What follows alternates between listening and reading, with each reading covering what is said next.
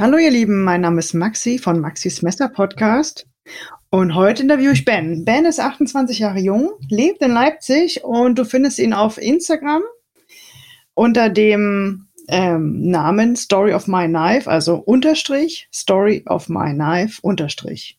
Link dazu packe ich allerdings auch in die Shownotes. Und Ben, wenn ich das richtig sehe, packst auf deinem Instagram-Account immer deinen EDC, also dein, was du täglich dabei hast, mal in der Hand, mal auf dem am, äh, in der Natur oder auf einer Europalette und ähm, ja, meistens dabei Messer, Lampen, Tools etc. Magst du dich auch noch mal kurz vorstellen? Ja, hi.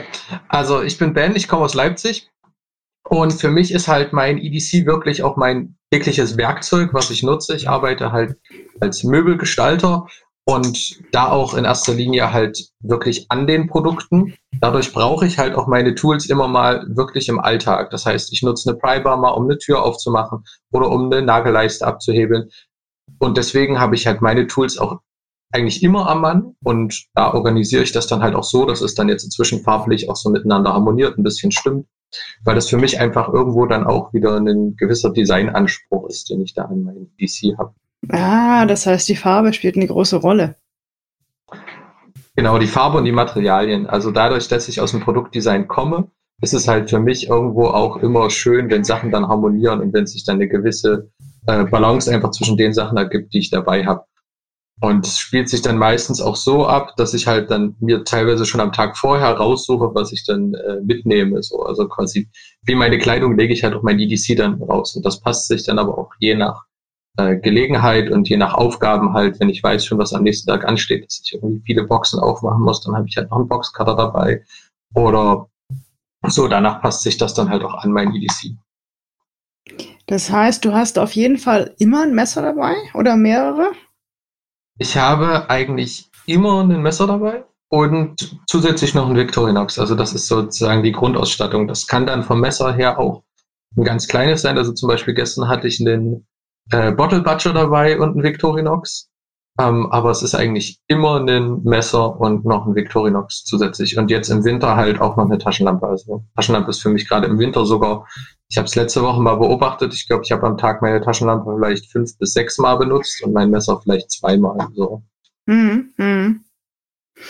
Und ähm, das heißt also mehr als ein Messer auf jeden Fall dabei, im Wetter eine Taschenlampe, Tools etc. Ähm, seit wann hast du deinen Instagram-Account? Mein Instagram-Account habe ich seit, ich glaube, vier Jahren oder drei Jahren, aber richtig aktiv mache ich ja. halt erst was seit letzten Juli. Also seit letzten Juli mache ich ähm, jede, jeden Tag einen Post. So. Ja. Und seit 1.1. habe ich halt, bin ich weg vom, vom Tisch, wie äh, Bob, also unser lieber 1 Nice Knife auf Instagram äh, gesagt hat. Das heißt, ich mache meine Fotos jetzt in erster Linie draußen und dann einfach an Plätzen oder Untergründen, wo ich das spannend finde, wo ich dann halt einfach auch fotografisch irgendwo nochmal einen, einen Kontrast reinbringe. Halt, ich habe jetzt zum Beispiel ganz viel braunes, also Natural Micarta dabei und suche mir dann oft zum Beispiel einen grünen Untergrund, weil das dann halt einfach einen schönen Kontrast hat.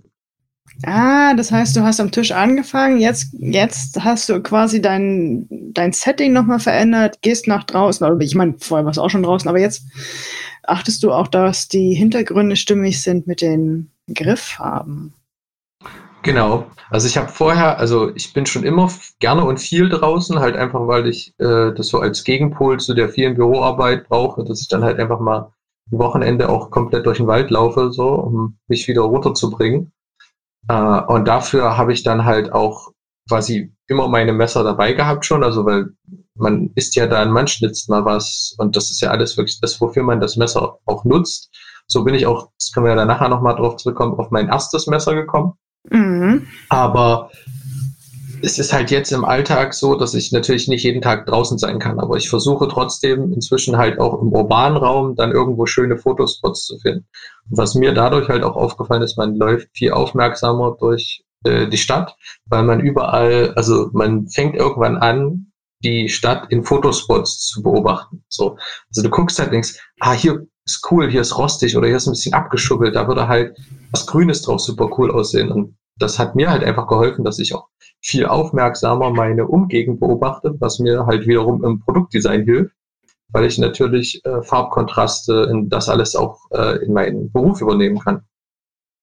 Das heißt, wenn ich das richtig verstehe, du, du äh, lässt dich dann quasi von dem urbanen Umfeld inspirieren, auch ähm, was die, das Möbeldesign angeht. Genau, also zumindestens, ich habe jetzt gerade meinen Arbeitgeber gerade vor kurzem gewechselt. Als ich vorher noch nur äh, Möbel für Privatpersonen gemacht habe, da war es auf alle Fälle so, weil wir ganz viel auch im Industrial-Bereich waren und da ganz viel gemacht haben. Und deswegen, also die Kontraste kann man dann schon übernehmen und so eine, sagen wir mal, abgeschuppelte Kante von einer Ladefläche. Das ist halt ja auch genau das, was Leute im, im Industrial suchen. So, und sowas kannst du ja dann aber auch verwenden wieder. Und gerade diese Ästhetik von verschiedenen Materialien, die spielt natürlich immer eine Rolle, also im Möbeldesign. So wie auch als äh, im EDC-Design, würde ich erst mal sagen, weil da ist es ja auch eine, eine besonders schön, wenn man halt auf dem Foto verschiedene Materialien hat und die auch ähm, von verschiedenen Herstellern oder, oder, oder Sachen, die halt perfekt zusammenpassen, obwohl es halt gar nicht so vorgesehen war. Genau. Also gerade, ich finde halt, dass sich in den letzten Jahren da in dem ganzen Designbereich und in dem Aspekt, was viele halt äh, dafür verwenden, auch sehr viel getan hat. Also zum Beispiel mit dem neuen Böker-Katalog muss ich halt sagen, also Hut ab, dass da Böker halt auch den Schritt in die richtige Richtung, also meiner Meinung nach richtige Richtung, ich kann das natürlich nicht für mich beanspruchen, mhm. ähm, geht, weil sie ganz viel jetzt halt auch auf Materialien setzen, wie zum Beispiel eine Mi-Karte, was einfach extrem schön aussieht und halt auch im Handling sehr, sehr gut ist. Und halt ein bisschen weg von den Materialien, die von vor 20 Jahren en vogue waren. So, sondern da setzen sie ja auch auf neue äh, Formsprachen und oder halt klassische Formsprachen mit modernen Materialien, was ich halt so äh, spannend fand. Ja. Das heißt, du, ähm, dein erstes Messer hatte wahrscheinlich keinen Mikata, oder? Du bist ja jetzt großer Mikata-Fan.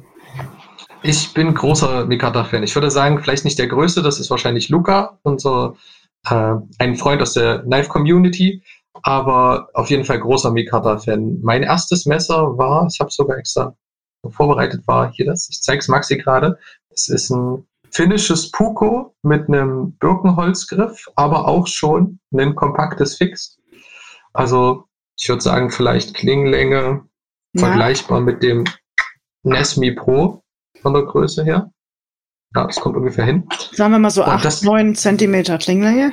Können wir so. Genau. Also ein relativ kleines äh, Fix und das wollte ich als, da war ich vielleicht 12 oder 13, wollte ich das unbedingt haben zum Schnitzen. Und das habe ich mir aus Finnland dann mitgebracht. Und das hatte ich auch ganz, ganz lange halt auf jedem Urlaub dabei. Also es ist ein Carbonstahl deswegen auch ganz schön gerostet.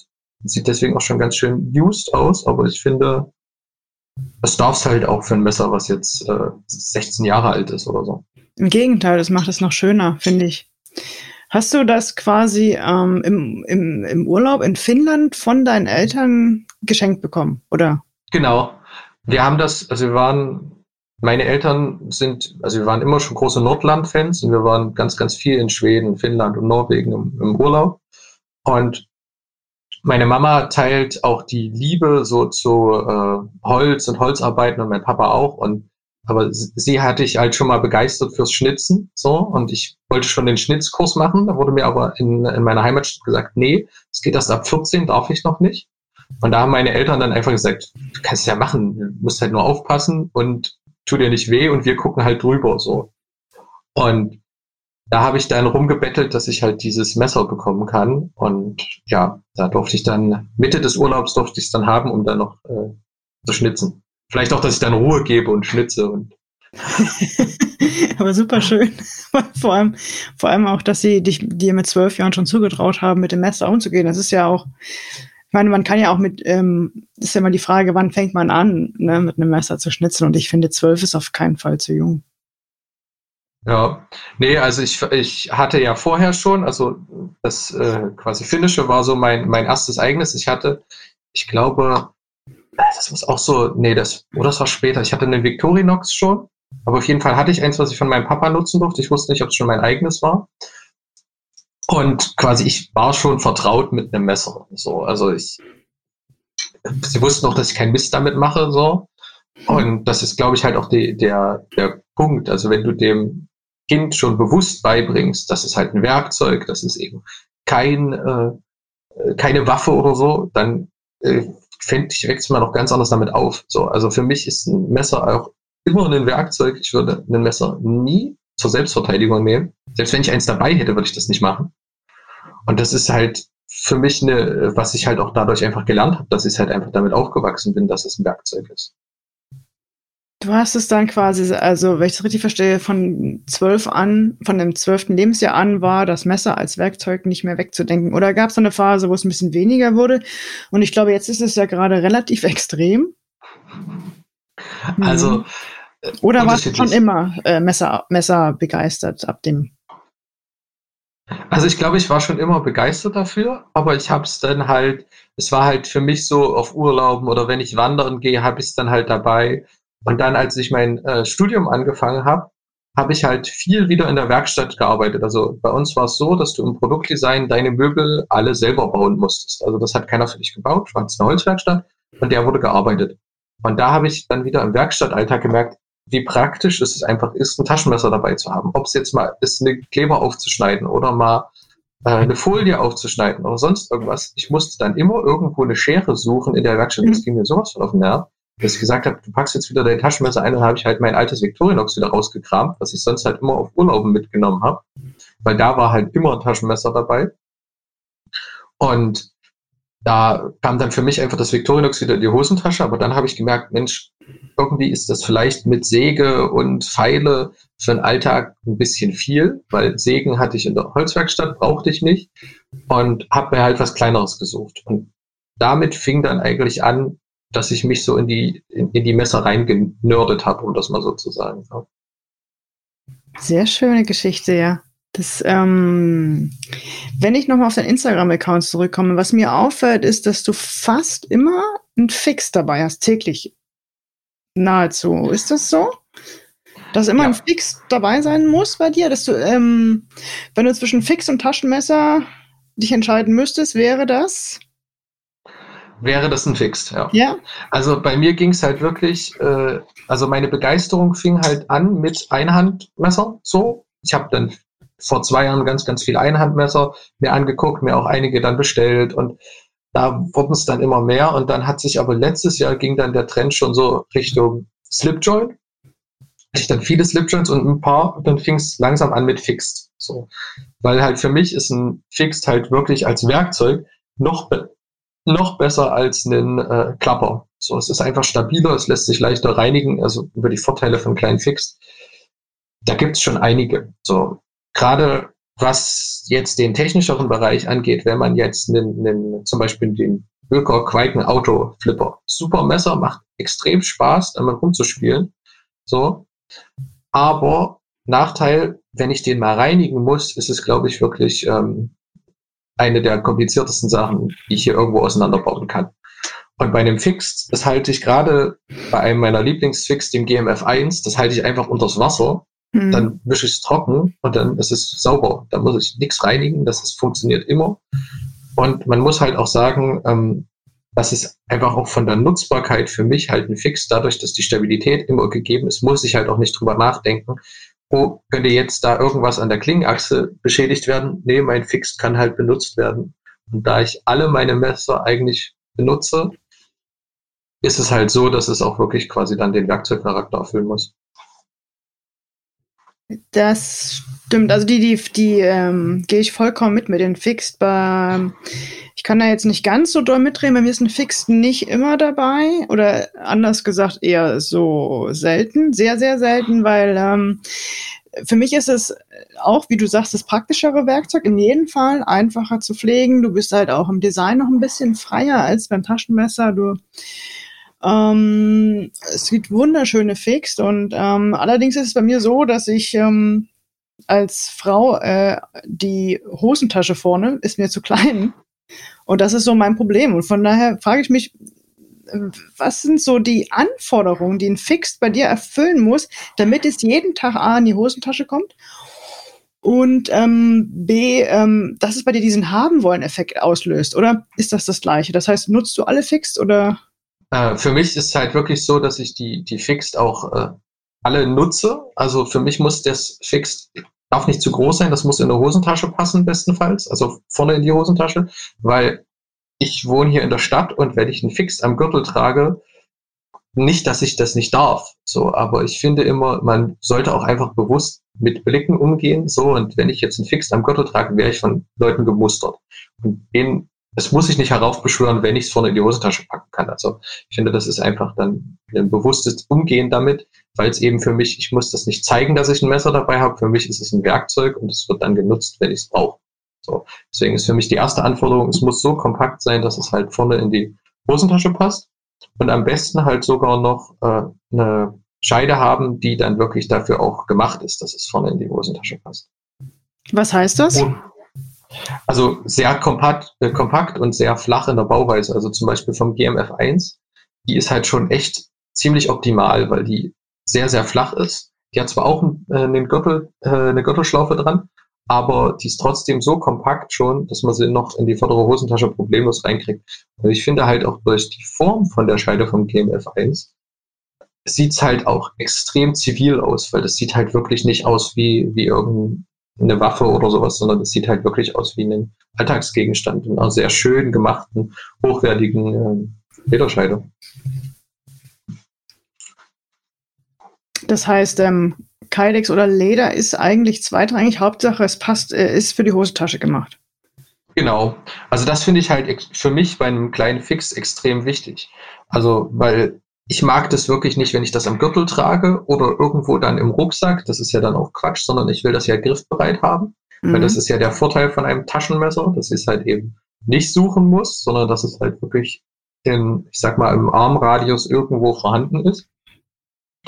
Und deswegen finde ich halt gerade sowas, was dann vorne in die Hosentasche passt oder vielleicht noch, was man um den Hals tragen kann, aber das mache ich eher selten, weil das ist ähm, für mich nicht ganz so angenehm, mhm. dann wirklich am besten. Cool. Ähm, ja, also du hast ja auch für ähm, unseren Blog eine Review geschrieben. Und unter anderem schreibst du auch die Reviews für, für Messer, die du, die du die du auch hast und die du auch sagst, so ja, die benutze ich, schreibe ich gerne mal was. Genau, genau. ich finde halt das auch, also ich will da auch offen und ehrlich sein, wenn ich von einem Produkt begeistert bin, möchte ich das halt auch teilen.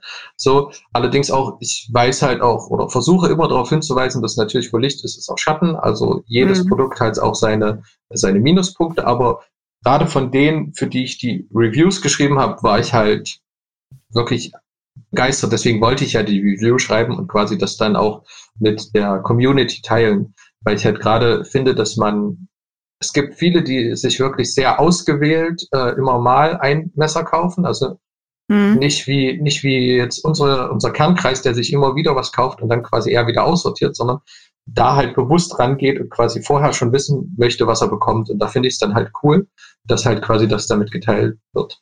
Ich bin ja auch immer von Stefan so begeistert, also Stefan 123321 auf YouTube, der halt wirklich da ganz viel für die Community auch tut, weil er ganz viel testet und weil er sehr viel teilt und halt auch da ganz, ganz viel seiner Freizeit rein investiert.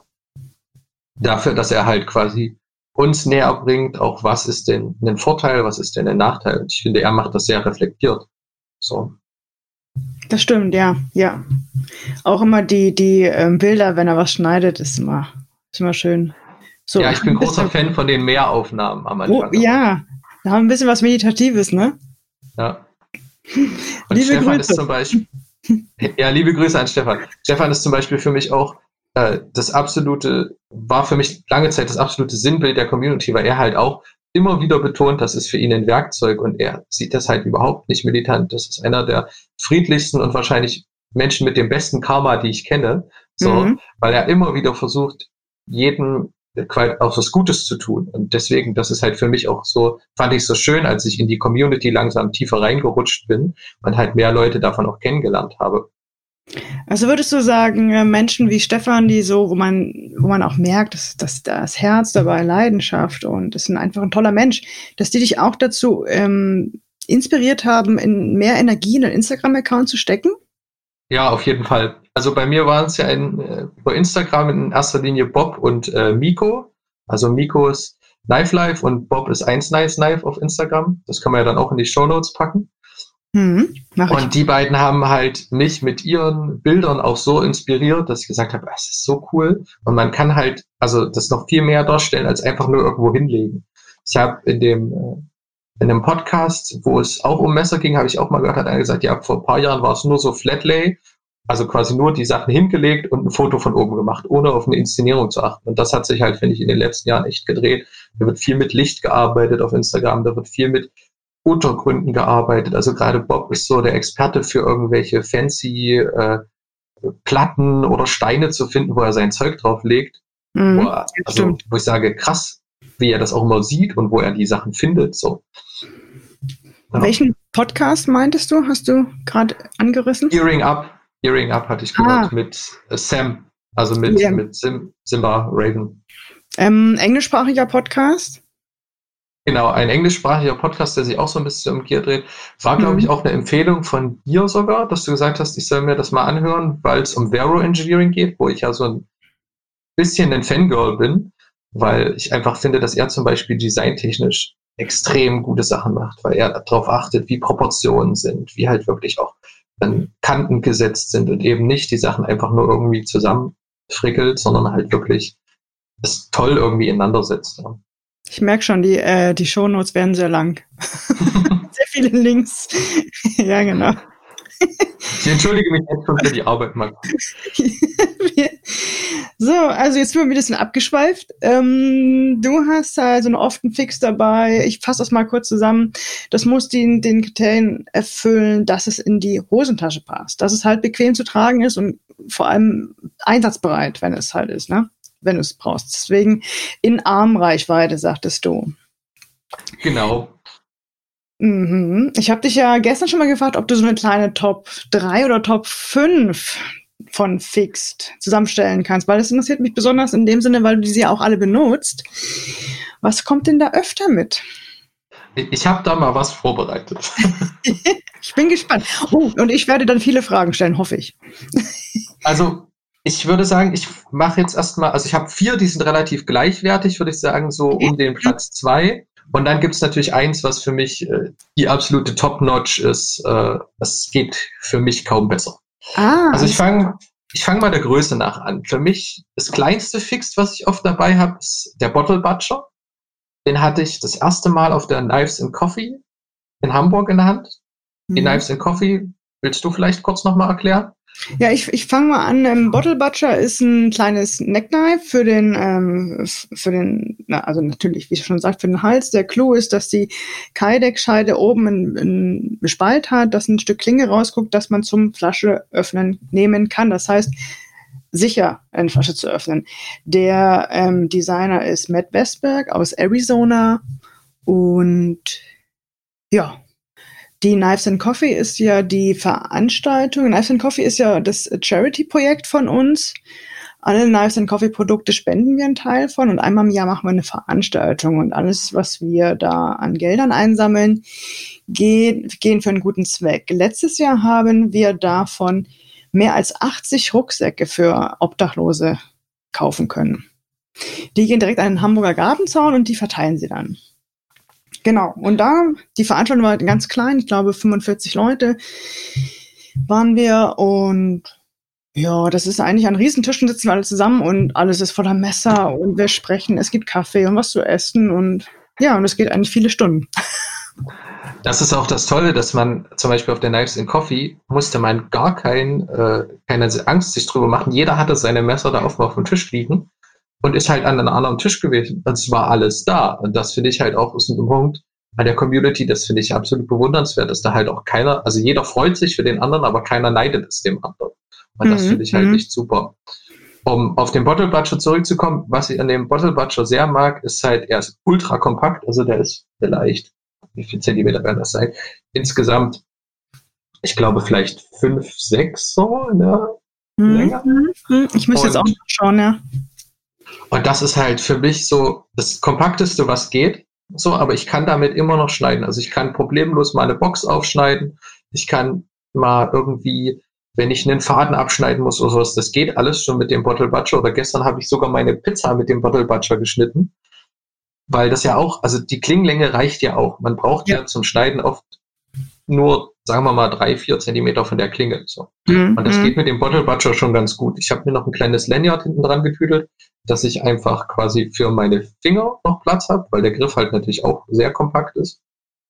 Das ist auch Aber ganz das interessant, dass, dass, dass man mit dem Lanyard bei den die meisten Fix die, Griff, äh, die Grifflänge verlängern kann und somit es angenehmer für die Hand macht. Genau. Und ich hatte erst auf der Knives in Coffee hatte ich ihn in der Hand und dachte so, mh, hm, naja, nutzt du das so im Alltag? Und dann habe ich aber bei Patrick, um noch jemanden zu erwähnen, mhm. unserem äh, Cooper Custom äh, Sack, so ähm, gesehen, was ich einfach, wie er das quasi eher als Schmuck trägt. So, er hat das um den Hals und es sah eher aus wie, wie eine normale Kette. Und das fand ich halt so cool, weil das für mich wieder den zivilen Trageaspekt einfach macht, dass es halt nicht auffällt. So, also es fällt halt wirklich einfach nicht auf, wenn ich das um den Hals habe. So, im Vergleich jetzt zu anderen Neckknives. Das heißt, das trägst du dann, wenn du das bei dir hast, nicht in der Hosentasche und nicht am Schlüsselbund, sondern am Hals. Genau, das ist das mhm. Einzige eigentlich, was ich sichtbar am Hals trage. Ja. Okay. Es gibt noch ein zweites Neckknife. Ich bin sonst wirklich nicht so der Fan von Neckknives, weil ich immer finde, das sieht ähm, halt auch ein bisschen militant aus, wenn ich dann irgendwie ein Messer um habe, was ich trage. Ja. Und das ist das DW Blades Surgeon. Das kam auch dieses Jahr dazu bei mir. Das trage ich entweder in der Hosentasche oder unter dem T-Shirt, weil das ist so schmal und so leicht, dass das geht. Gerade im Sommer fand ich das total super, wenn ich jetzt irgendwie Shorts anhatte, dann äh, quasi hat mir das nicht die halbe Hose runtergezogen, weil es am Hals hängt. Das ist ein mhm. Messer, das hat einen ausgewachsenen Griff, würde ich sagen, um das mal kurz zu beschreiben. Und die Klinge ist vielleicht vier, fünf Zentimeter. Mhm. Mhm. Aber im Alltag hat auch oft völlig ausreichend. Und DB Blaze ist ein australischer Messermacher. DB steht für Dominik Binkert. Dominik ist ja 24 Jahre jung und seit sechs Jahren jetzt Fulltime-Messermacher. Der schlägt sich so durch. Ich zugegeben, er arbeitet 60 Stunden die Woche, aber oh, holy moly, das ist schon beeindruckend, was er da abliefert. Ja, vor allem er macht auch, also neben seinen quasi Production Runs, macht er ja auch immer mal so Projekte, wo man so sagt, was zur Hölle, wie ist er denn auf die Idee gekommen? Was am Ende aber super cool aussieht. Also zum Beispiel hat er aus einem Titanblock, ich glaube, 5 cm Titanblock in den Messer irgendwie rausgeschliffen. So, wo er 30 Schleifbänder pro Messer verbraucht. Boah. Also das ist schon krass, was er da auch einfach mal austestet. So, also er versucht mhm. halt, das finde ich an ihm so super, dass er halt auch versucht, mal weg von den Sachen zu gehen, die es schon gibt und einfach neue Sachen zu entwickeln. So. Mhm. Das mhm. ist halt das Problem bei vielen Sachen, dass sich nur noch in sich selbst evolutionieren und das Messer sieht halt aus wie ein Messer immer aber man kann da halt schon noch mit, mit Ergonomie spielen und man kann auch einfach mal mit Klingenlängen und Klingenformen spielen. Das finde ich halt, macht er echt super. Deswegen Aha, fand ich ja. das Searchen auch total spannend, weil es halt ähm, das auch auf den Punkt reduziert. Also ich brauche halt im Alltag, das war ja auch für ihn das, man braucht im Alltag oft nur eine kurze Klinge, aber einen ausgewachsenen Griff.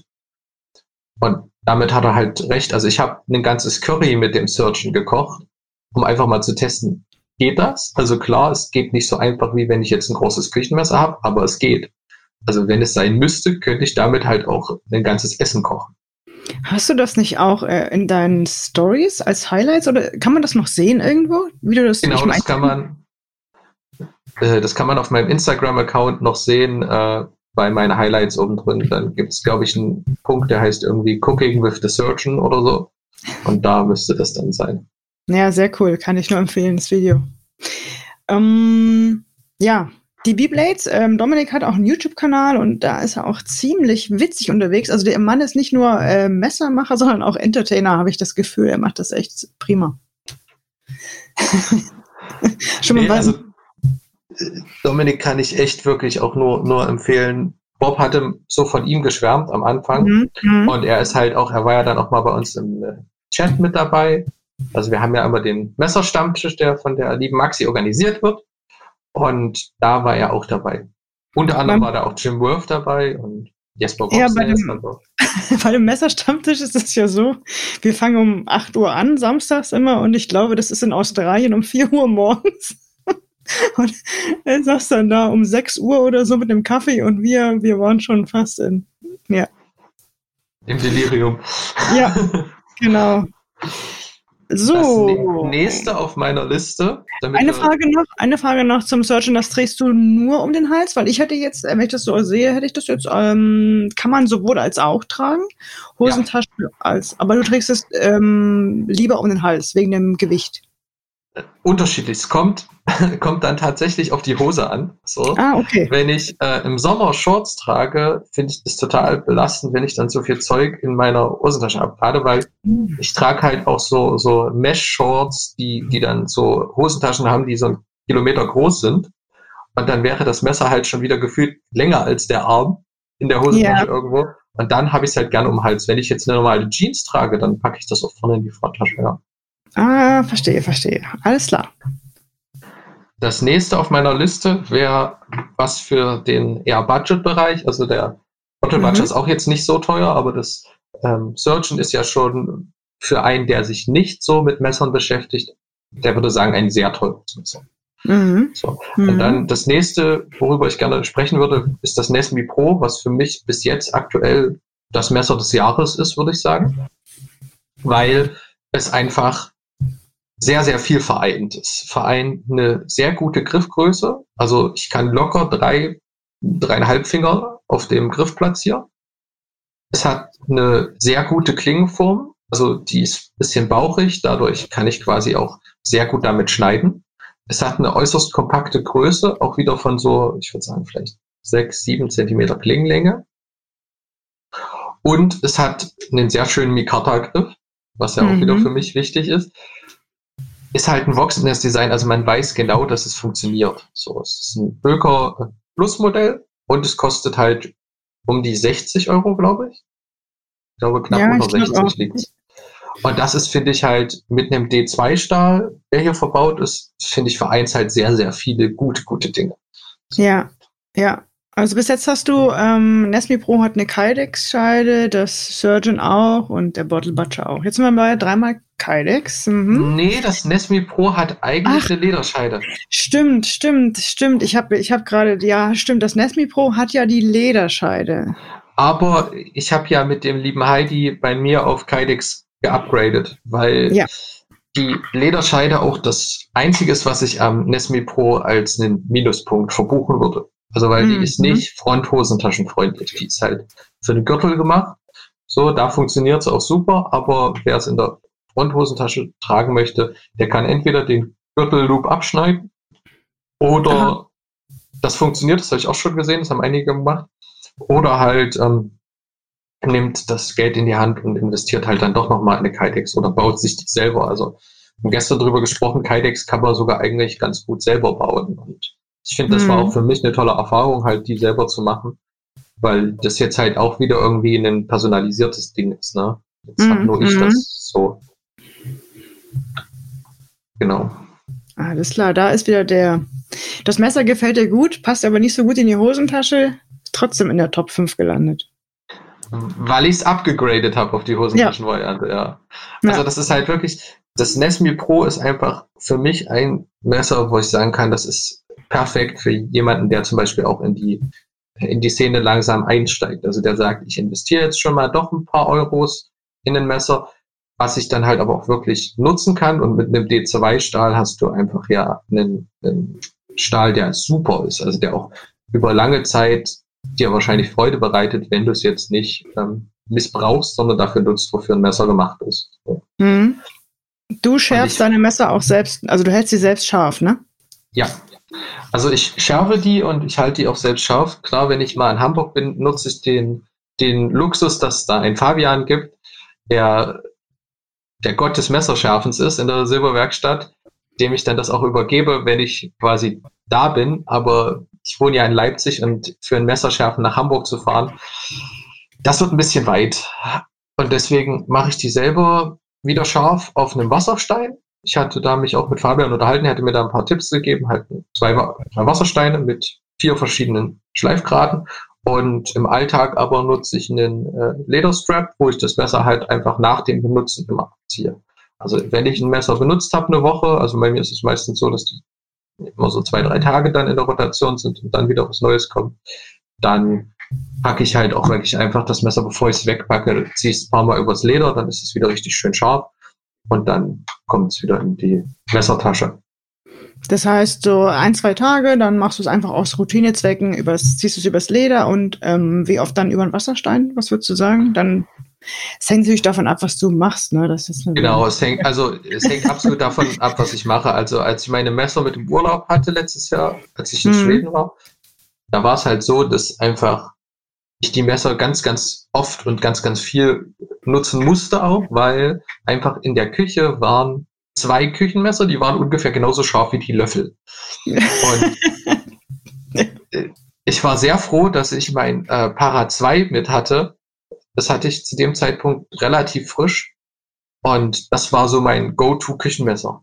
Es musste ja. alles machen, was in der Küche. Und danach war das Messer auch richtig, richtig runtergerockt. Also es war echt nicht mehr so scharf wie am Anfang. Und auch das Öffnen und Schließen ging nicht mehr leicht. So, dann ja. habe ich das ganze Ding mal zerlegt, habe das mit dem Ökeröl wieder sauber gemacht, habe das äh, nochmal neu geölt, wieder zusammengeschraubt und jetzt äh, fällt das Messer wirklich wieder einfach schön in den, in, ins Heft rein, wenn du es zumachst und es geht jetzt wieder sehr gut. Mhm. Also Pflege ist da halt auch einfach wichtig, gerade jetzt wieder bei einem Taschenmesser, bei einem Fix hätte ich es halt einfach unter, unter das Wasser gehalten und dann wäre der eine Punkt schon mal beseitigt gewesen. Ja. Das stimmt wohl, ja. So, jetzt haben wir drei gehört. Drei. Das, die Nummer vier ist das GMF1. Das GMF1 ah. ist von Giant Mouse das kleine Fixed. Also es gibt ja von Giant Mouse inzwischen, glaube ich, drei Fixed, wenn ich richtig bin. Ähm, und das kompakteste, das kleinste quasi ist das GMF1. Das ist ein Ganzstahlmesser. Das ist bei Lion Steel gefertigt in Italien. Hm, ich glaube nicht. Ich glaube nicht Lion Steel. Doch, ich dachte. Ich dachte, hier stand mal irgendwo was mit Lion Steel. Aber es kann auch Viper ja. sein. Das mhm. weiß ich nicht.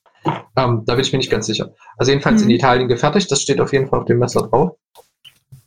Und ich dachte am Anfang, Mensch, 120 Euro für ein Stück Stahl mit einer schönen mhm. Lederscheide, das ist schon ein satter Preis. So. Und mit dann, Löchern drin, ne? Auch noch genau, Löcher auch, drin. Auch noch mit Löcher drin. äh, nicht mal dafür hat es gereicht, Gold, nein. Ähm, aber dann habe ich habe mich lange halt auch wieder mit Bob darüber unterhalten und der hat gesagt, naja, test es doch aber mal, ich glaube, das könnte dir gefallen. Und dann habe ich halt Anfang Januar oder so, habe ich mir dann das GMF 1 bestellt. Und das war, nachdem ich am Anfang dachte ich, es liegt ja, wie liegt das denn in der Hand? So. Mhm. Aber so nach zwei, dreimal Nutzen war ich, äh, wie Manu sagen würde, schockverliebt. So. Und habe halt gemerkt, wie toll dieses kleine Stück Stahl halt ist, weil es einfach sehr, sehr leicht ist, weil es halt wieder den Punkt kompakt für die Hosentasche extrem erfüllt. So, es ist im Vergleich zu dem äh, zum Beispiel im Nestle Pro nochmal eine ganze Ecke leichter und kompakter. Es ist super, super zu reinigen. Also es ist ja wirklich einfach ein Stück Stahl, das halte ich unter das Wasser, dann ist es sauber. Ja. Es hält ja. durch den, ich glaube, das ist M93, ne? Ich glaube N6, N96. Oder N96, ja. Ich bin mir da im Moment auch nicht sicher, aber ich glaube, das äh, GMF1 war N96, ja. Ja, jedenfalls, der hält die Schärfe auch echt gut. Also konnte ich mich bis jetzt nicht beklagen drüber. Ich hatte auch bis jetzt keinerlei Ausbrüche, obwohl es halt wirklich auch fast alles machen musste. So. Mhm. Und es ist halt für mich so die absolute Reduktion auch vom, wieder um auf den Designaspekt zu kommen, vom Design eines Werkzeugs. So. Also Jesper und, und, und Jens, also die beiden Voxness und Ansel sind ja auch einfach dafür bekannt, dass sie wirklich absolut gut reduzieren können. So, was andere irgendwie dann ein Ornamentik irgendwo da dran packen, wo ich sage, das hat ja alles keine Funktion. Das schaffen die beiden halt wirklich absolut zu reduzieren. Auf so ein Maß an, an wirklich, dass halt die Nutzbarkeit absolut im Fokus steht. Und das finde ich halt auch beim GMF 1 so super. Also hier steht halt wirklich in erster Linie Nutzbarkeit im Fokus für das Messer. Was halt mir wieder auf dem Werkzeugcharakter absolut wichtig ist. Du hast auch da die, äh, das Lanyard hinten als Griffverlängerung dran? Genau, weil das, also ich schaffe es, drei Finger sicher auf dem Griff zu platzieren. Der, ja, äh, ja. der Daumen sitzt auf dem Jimping, was okay. ich finde an einer echt guten Stelle angebracht ist. Hm. Und mein kleiner Finger quasi, der greift dann das Lanyard. Hm. Ich habe das zuerst bei, ich glaube, Joe mal gesehen oder bei Bob und fand das halt schon eine super gute Sache, dass quasi einfach damit ich den Griff nochmal verlängern kann. Es ist aber flexibel, das heißt, es stört in der Hosentasche nicht. Mhm. Aber der mhm. kleine Finger kann auch mal platziert sein. Und da habe ich dann in so einer Nacht- und Nebelaktion mir aus einem Reststück Palisander ähm, so einen kleinen, kleinen Beat gemacht. Irgendwann früh um sechs oder so, weil ich dachte, ach cool, das ist eine super Idee. Und seitdem ist der da dran. Und auch zum Beispiel Stefan, der das Messer, als ich im Sommer an der Ostsee war, in der Hand hat, hat gesagt, krass, damit ein ganz anderes Griffgefühl und da kriegt er sogar seine großen Hände dann sicher auf das Messer. Ben, du sagtest ja vorhin, dass, die, dass du sehr lange überlegt hast mit dem Preis für das GMF1. Ist das jetzt so, würdest du sagen, so die, das kostet 125 Euro um den Dreh? Ist das so bei dir so diese 100 Euro, dass es die Schmerzgrenze sind? Oder wie hast du das? Ich glaube, dass, ich glaube tatsächlich, dass zu dem Zeitpunkt die 100 Euro echt meine Schmerzgrenze waren, wo ich gesagt habe, also ein teures Messer über 100 Euro, das ist schon was, da will ich halt auch wirklich bewusst vorgehen. Inzwischen muss ich halt sagen, ist das, ähm, hat sich das ein bisschen verschoben. Ich hatte mich mit Heidi da auch letzte Woche mal drüber unterhalten. Also ich würde sagen, halt bei mir ist jetzt so die Preisgrenze so äh, günstig bis 80 Euro, würde ich sagen. Das Heidi ist halt auch Blacksmith schon viel Geld. Genau, Heidi Blacksmith. Mhm. Und dann so die Preisgrenze von so mittelteuer sind so 80 Euro bis so 150, 200 und alles, was mhm. über 200 ist, ist für mich halt schon echt, wo ich sage, das ist schon sehr teuer. So. Mhm. Also das nicht, ist nicht, dass es das nicht wert ist. Ein gutes Werkzeug soll auch sein Geld kosten. Also lieber in der Qualität einen Euro mehr investieren, als dann am Ende es fünf Euro billiger machen und dann, weiß nicht, ist Klingenspiel da oder sonst irgendwas. Und deswegen waren die 100 Euro damals halt noch so, wo ich gesagt habe, das ist halt schon viel Geld für ein Stück Stahl. Ja. Aber ich muss halt auch sagen, also bei dem GMF 1 ist es absolutes Wert. Also kann ich wirklich nur sagen, wer das bereit ist, das Geld in die Hand zu nehmen, der wird mit dem GMF 1, glaube ich, sehr glücklich sein. Ich hatte jetzt auch bis jetzt eigentlich noch keinen, der mir erzählt hat, er hat sich's geholt und fand es gar nicht gut. Mhm. Mhm. Okay. Und ich muss halt auch sagen, dass ja Böker zum Beispiel mit dem Nesmi Pro, was dem GMF1 ja trotzdem relativ ähnlich ist, ähm, eine Alternative geschaffen hat für die Leute, die sagen, okay, ich möchte nicht so viel ausgeben. Ne? Ja, ja, auf jeden Fall. Ähm, von der Größe her sind die beiden ja auch ähnlich, allerdings nochmal ein bisschen anders im, im, vom Griff her, ne, weil das ja, das GMF1 ist ja ein ganz schlankes Modell. Kann, ja. man, kann man aber ähm, ich finde, kann man schon vergleichen. Ja. Das, die, die Sache ist halt, was der, was der Unterschied ist, ist natürlich, also das äh, GMF1 ist nochmal ein bisschen mehr ausgestaltet. Also ich finde, das ist gerade vom Design her noch ein bisschen runder. So, das Nesmi Pro ist ein tolles Messer. Hm. Ich würde sagen, so vielleicht der, der Volkswagen und das GMF1 ist dann der, in der Metapher zu bleiben, der Mercedes, weil das halt einfach irgendwie nochmal von der Linie ein bisschen eleganter ist. Ah, ja, so. verstehe. So ist das für mich einfach, ich versuche sowas dann halt auch immer designtechnisch einzuordnen, mhm. weil mhm. die Designleistung muss ja auch gewürdigt werden. Und ich finde, Designleistung sollte sich halt dann auch da an dem Preis widerspiegeln. Ja. Würdest du auch sagen, dass du, wenn du dir ein Messer ansiehst, das auch immer unter dem Design-Gesichtspunkt mitbewertest? Oder kannst du das ausblenden ja. im Beruf? Nee, ich glaube nicht. Also das Design spielt schon immer eine Rolle, so weil ich höre ja nicht auf, plötzlich über Design nachzudenken, nur weil ich nicht mehr im Büro sitze. Ja, genau. Wenn ich draußen lang gehe, wenn ich irgendwas mache, wenn ich äh, irgendein Küchengerät nehme, denke ich mir auch manchmal, wie ist denn hier die, die Knopfanordnung? Das ist total sinnlos. So quasi, wenn ich jetzt mit den Knopf so habe, dass ich dann im Prozess irgendwas anderes machen muss, dass, der nicht mehr rund ist. Und sowas, das fällt einem halt, wenn man einfach sich mit Produktdesign täglich beschäftigt, auch im Alltag bei allen anderen Sachen auf. Und deswegen halt bei den Designs für mich natürlich immer, ich, ich halte es mit dem großen deutschen Produktdesigner Dieter Rahms. Der hat mal gesagt, Form follows Function, also quasi, es muss schon immer funktionieren, mhm. aber die Form ist halt auch ein wichtiger Aspekt. Also die Form spielt immer mit rein. Ich würde mir halt, wenn ein Messer nur schön ist und nicht nutzbar, dann ist es sinnlos. Und wenn es halt äh, nutzbar ist, aber trotzdem optisch nicht schön, wird es wahrscheinlich auch nie den, den obersten Platz kriegen, sondern wird dann immer einen Vorzug von einem anderen Messer bekommen, ja. Schön gesagt. Und was ist dein Platz 1 in der Form follows Function? Und In der Top Für mich- 5? In der Top 5, the, the one and only Custom Heidi Blacksmith alias Markus Heidgen ähm, Custom Variante. Also ich habe ein, ein Fixed vom Heidi, vom Mhm. Markus Heidgen, die ja bei uns auch im Shop da erhältlich sind. Und da kann ich wirklich nur sagen, dass äh, Heidi ist der Traum für mich gewesen. Also ich wollte schon letztes Jahr ein Heidi haben Mhm. dann mal mit Heidi geredet, wann es denn aussieht, wann er wieder was macht. Und dieses Jahr hat sich dann ergeben, dass ich dann an eins rangekommen bin und das ist halt auch auf meine Hand noch äh, angepasst. Also kann ich wirklich nur sagen, es ist, äh, das ist auch wahrscheinlich das Messer, das ich nie wieder gehen lasse. So. Weil es für mich halt auch die, das ganze, die Community alles mit verbindet. Also es ist ein toller Messermacher. Heidi ist ein, ein super, super Typ. Ja. Und äh, deswegen, also die Verarbeitung ist über jeden Zweifel erhaben. Es ist einen, äh, vom, von meiner Größe her wieder einen Vierfinger, also Vierfinger kriege ich auf den Griff. Und vor allem die Grifflänge ist aber auch wieder siebeneinhalb Zentimeter, also genau mein Mhm. äh, Sweet Spot. Ne?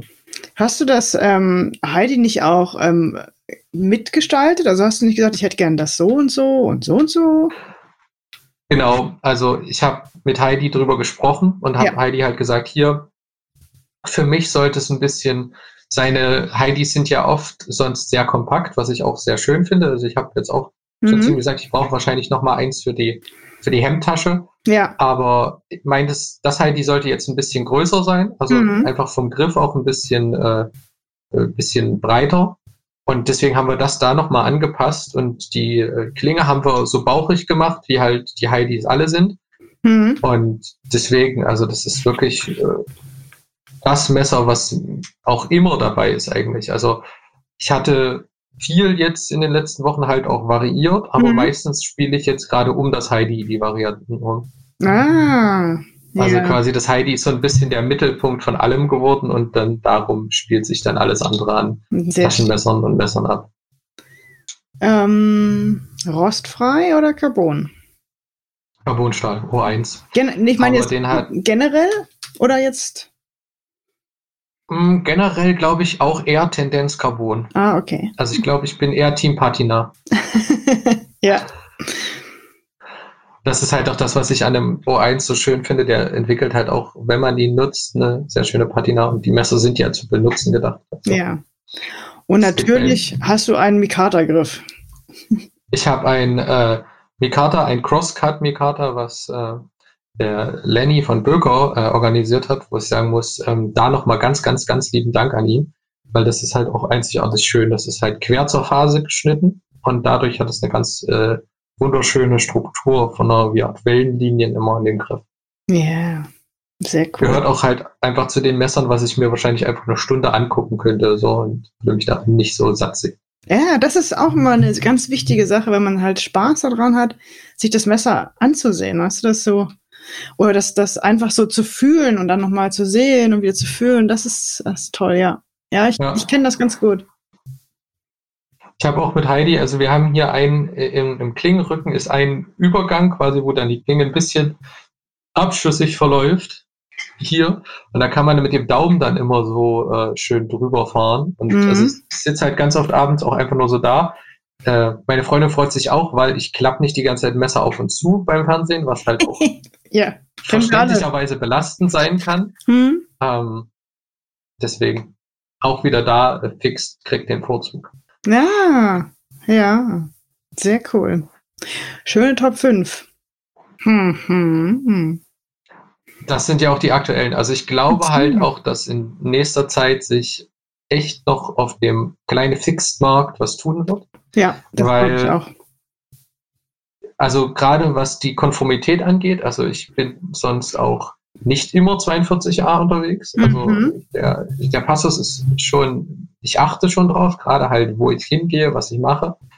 Und wenn ich aber arbeite, dann habe ich ja quasi einen Grund, wieso ich ein Einhandmesser auch mit mir führen darf. Und dann ähm, ist das ja auch kein Thema. Aber sonst halt gerade mit dem Fixed bin ich halt auf der absolut sicheren Seite. Da ist von daher auch wieder der Vorzug, finde ich, fürs Fixed. Und ich glaube halt auch, äh, viele Firmen haben das jetzt auch Hm. verstanden, dass der Trend da ist. Mhm. Ob es jetzt zum Beispiel Böker ist mit ihrem äh, neuen Design oder Daily Knives mit ihrem neuen Design. Mhm. Das ist ja ein Verbund von, von Böker und Daily Knives. Und, da hatten wir auch schon mal drüber gesprochen. Und Alex Kremer? Genau. Der mhm. halt ja auch wirklich da eine grandiose Arbeit gemacht hat. Ich hatte das Messer beim Yannick von Daily Customs in der Hand. Ja. Und ich muss sagen, es ist halt genau auch der Sweet Spot. Also es ist für von mit meinem Heidi fast exakt gleich groß. Also 7,5 Zentimeter Klinge, ausreichend großer Griff. Und was ich halt so cool daran finde, dass es halt auch in diesem System erscheint, dass ich halt wirklich das Messer mir fast schon auf Custom-Ebene anpassen kann. Also ich kann ja so variieren mit Griffschalen und Klingenformen, dass ich halt wirklich sagen kann, ich kann mir fast mein Custom zusammenbauen. Das stimmt, das stimmt, das ist eine tolle Sache, ja. Und du hast dann halt ähm, auch diese Lanyardöse am Ende, ne? Wie findest du die? Ja. Du kannst ja die Lanyardöse äh, in dem Griff halt versenken oder sie ähm, kommt raus.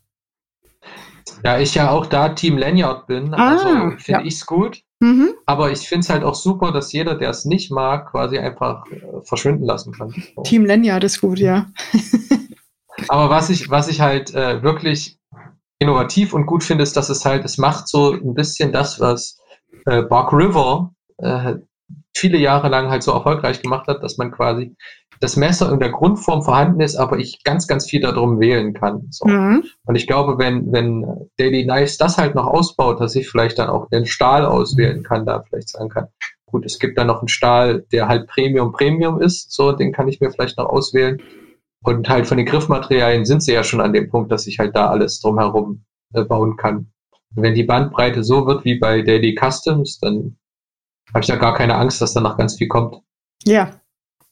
Und sag mal, wie viel feststehende Messer hast du in deiner Sammlung? Oh. Also ich kann nur sagen, hier allein neben mir und vor mir, ich habe mir das alles mal so ein bisschen hergeholt, liegen, ähm, ich würde sagen, knapp zehn. Also es sind schon einige. Yes. Und Davon ist jetzt. Hm? Davon wird jetzt aber immer mehr und mehr halt auch äh, wirklich ähm, sortiert, also aussortiert und es bleiben halt die, die ich auch benutze. Ich habe in den letzten Jahren auch viel dann wieder quasi im Zweitmarkt abgegeben, mhm. wo ich gesagt habe, das hat nicht hundertprozentig gepasst oder das ist nicht meine Größe oder ich habe jetzt einen Custom, was halt genau dieselbe, in dieselbe Nische schlägt, aber halt nochmal einen Ticken mehr meins ist, weil ein anderes Holz oder besserer Griff oder so. Ja, mhm, ja. so ein Upgrade quasi. Genau. Mhm. Und hast du noch Platz oder ich meine, hast du noch was in Aussicht? also, oder wirst du also sagen, du bist jetzt angekommen, jetzt ist vorbei, Schlussende, mein Grail Knife habe ich. ich. Ich glaube, nach dem Grail Knife ist vor dem Grail Knife. Ne? Oh ja. Also, ich glaube halt, dass, wie gesagt, ein zweites Heidi wird bei mir noch irgendwann mhm im, im, ich sag mal, im nächsten Jahr wahrscheinlich, muss man mal sehen, wann, wann sich das ergibt. Hm. Dann das GMF 3 von Giant Mouse, da schiede ich so ein bisschen drauf. Das könnte richtig gut werden. Also Giant Mouse äh, hat schon angeteasert, dass es jetzt noch ein mittelgroßes Fixed geben wird, also kleiner als das GMF 2 und größer als das GMF 1. Das heißt, es könnte auch wieder genau in die Nische schlagen, die für mich irgendwo so sehr spannend ist. Mhm, ja. Und sonst, ich glaube, es, es ist immer ein, ein Kommen und Gehen. Also bei mir hat sich das wirklich so in so einem Kreislauf ein, eingebaut. Mhm. Ich sehe halt Sachen, die ich sehr, sehr spannend finde. Und ich glaube, dann es ist eher so der Punkt, dass ich die günstigeren Sachen oder die Sachen, da muss nicht mal der Preis sein, sondern die Sachen, die ich nicht viel nutze, ob das jetzt ein günstiges Messer ist oder ein teures Messer, das ist dann erstmal zweitrangig. Die Sachen, die ich nicht viel nutze, werden halt gehen und er ersetzt gegen Sachen, die ich noch besser finde. So. Ja. Deswegen, also zum Beispiel Vero Engineering hatten wir ja drüber gesprochen. Da wird ja vielleicht dieses Jahr noch was kommen. Und das wäre auf jeden Fall ein sehr, sehr spannender Punkt für mich. Das wäre halt dann aber nicht fix, sondern wieder Klapper. Okay. Ja, sehr gut.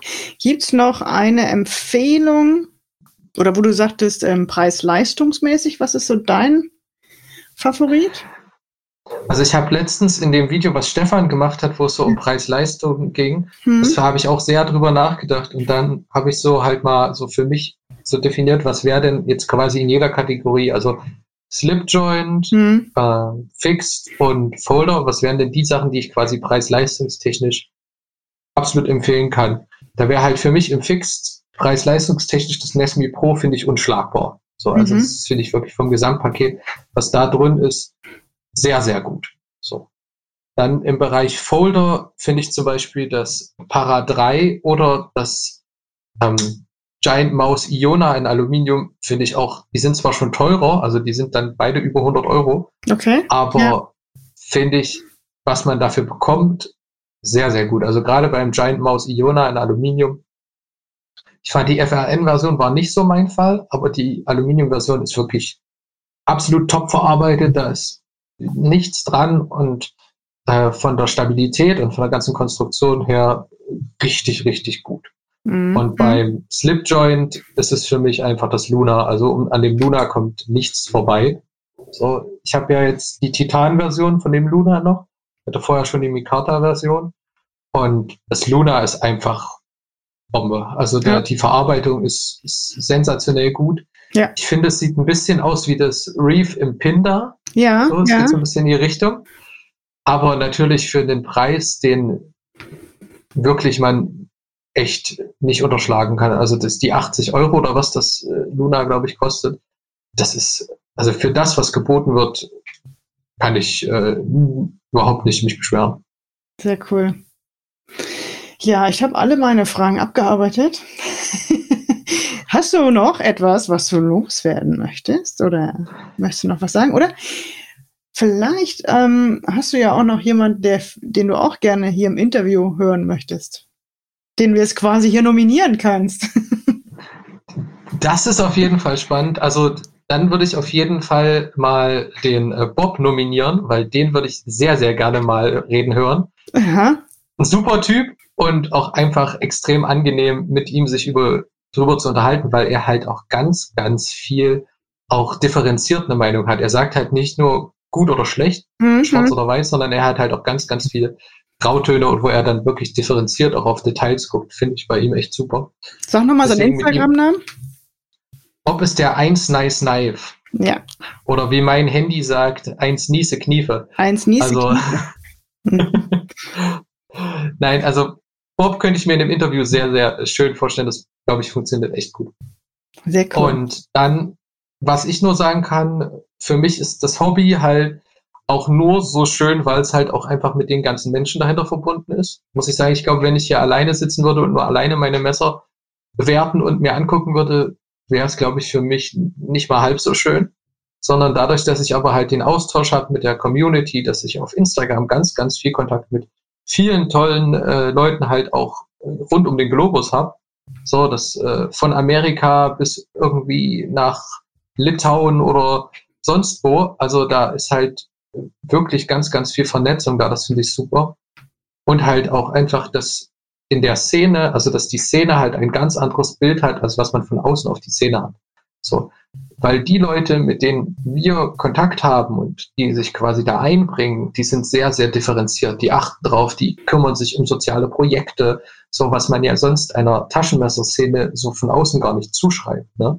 Dass sich halt so viel um soziale Projekte, dass zum Beispiel bei Heidi ganz viel für Tierschutz getan wird. So, dass wahrscheinlich der größte Messer-YouTuber in Deutschland äh, Veganer ist. Das ist halt so, so Punkte, wo ich halt sage, krass, also dass man halt einfach ganz viel differenzierte Meinungen kriegt und dass halt auch die menschliche Vielfalt, die hinter den Kanälen und hinter den Leuten steht, einfach so, so bandbreit und so auch so schön ist. Also es gibt ja einen Grund, dass wir uns fast jeden Samstag treffen und dann wirklich äh, vier Stunden, fünf Stunden äh, nicht nur über Messer quatschen.